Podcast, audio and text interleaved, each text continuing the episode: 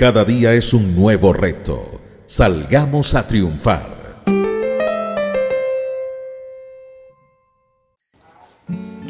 Como siempre, es un gusto saludarte hoy en tu espacio Medicina del Alma.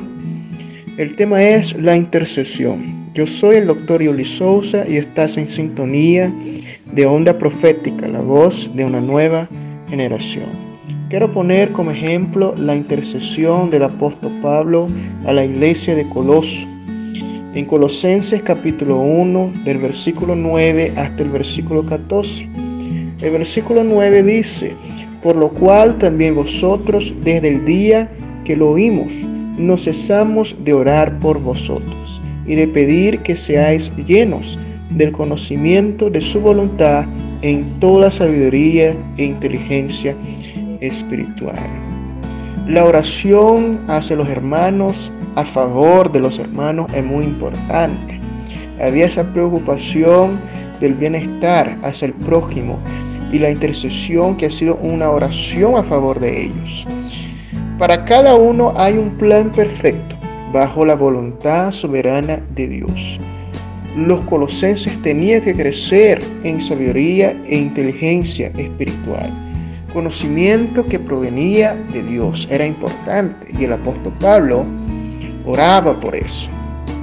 En el versículo 10 dice, para que andéis como es digno del Señor, agradándole en todo, llevando fruto en toda buena obra y creciendo en el conocimiento de Dios. Es decir, tener una vida disciplinada, con actitudes y virtudes que producen buenas obras frutos. el versículo 11 dice, fortalecidos con todo poder conforme a la potencia de su gloria, para toda paciencia y longanimidad. Los hermanos en Colosas tenían que tolerar pacientemente, con ánimo, fuerza y gozo, las adversidades, los procesos de la vida. El versículo 12, con gozo dando gracias al Padre que nos hizo aptos para participar de la herencia de los santos en la luz. Dar gracias al Padre por la herencia que Él nos dio a través de Jesucristo. Eso era importante. Y que Dios por medio de su Hijo los hizo partícipes dignos de ser herederos de su santidad. El versículo 13 dice, el cual nos ha librado de la potestad de las tinieblas y trasladado al reino de su amado Hijo. Dios los libró a los cristianos colosenses, las tinieblas, y lo llevó hacia el reino de la luz. Y en el versículo 14, en quien tenemos redención por su sangre, el perdón de pecados. Dios había librado a los colosenses, había rescatado por medio de Jesucristo para restaurar la relación armoniosa con Dios y los hermanos y también para la liberación de un gran peso que es el pecado.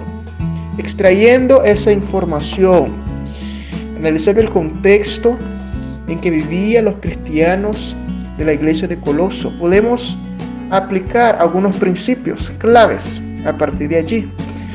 Orar e interceder por nuestros hermanos tomando en consideración los siguientes aspectos. Número uno, que Dios haga su voluntad en la vida de nuestros hermanos, de una manera que ellos lo puedan entender.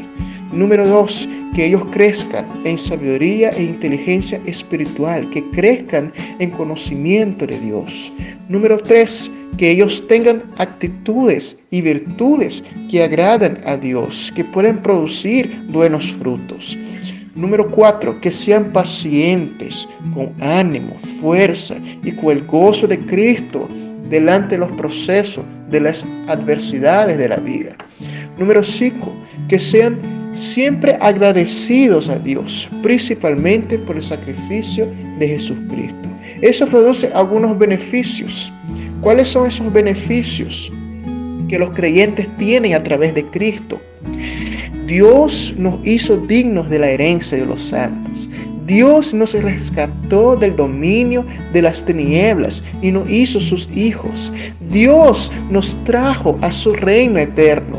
Dios compró nuestra libertad del pecado y del juicio a través de su Hijo Jesucristo. Es decir, nos perdonó y rescató otra vez esta relación armoniosa. Nos hizo partícipe de la santidad, de la herencia de la santidad. Hasta aquí esta emisión de Medicina del Alma le habló para ustedes el doctor Yuli Sousa y nos despedimos con música por aquí, por Onda Profética, la voz de una nueva generación.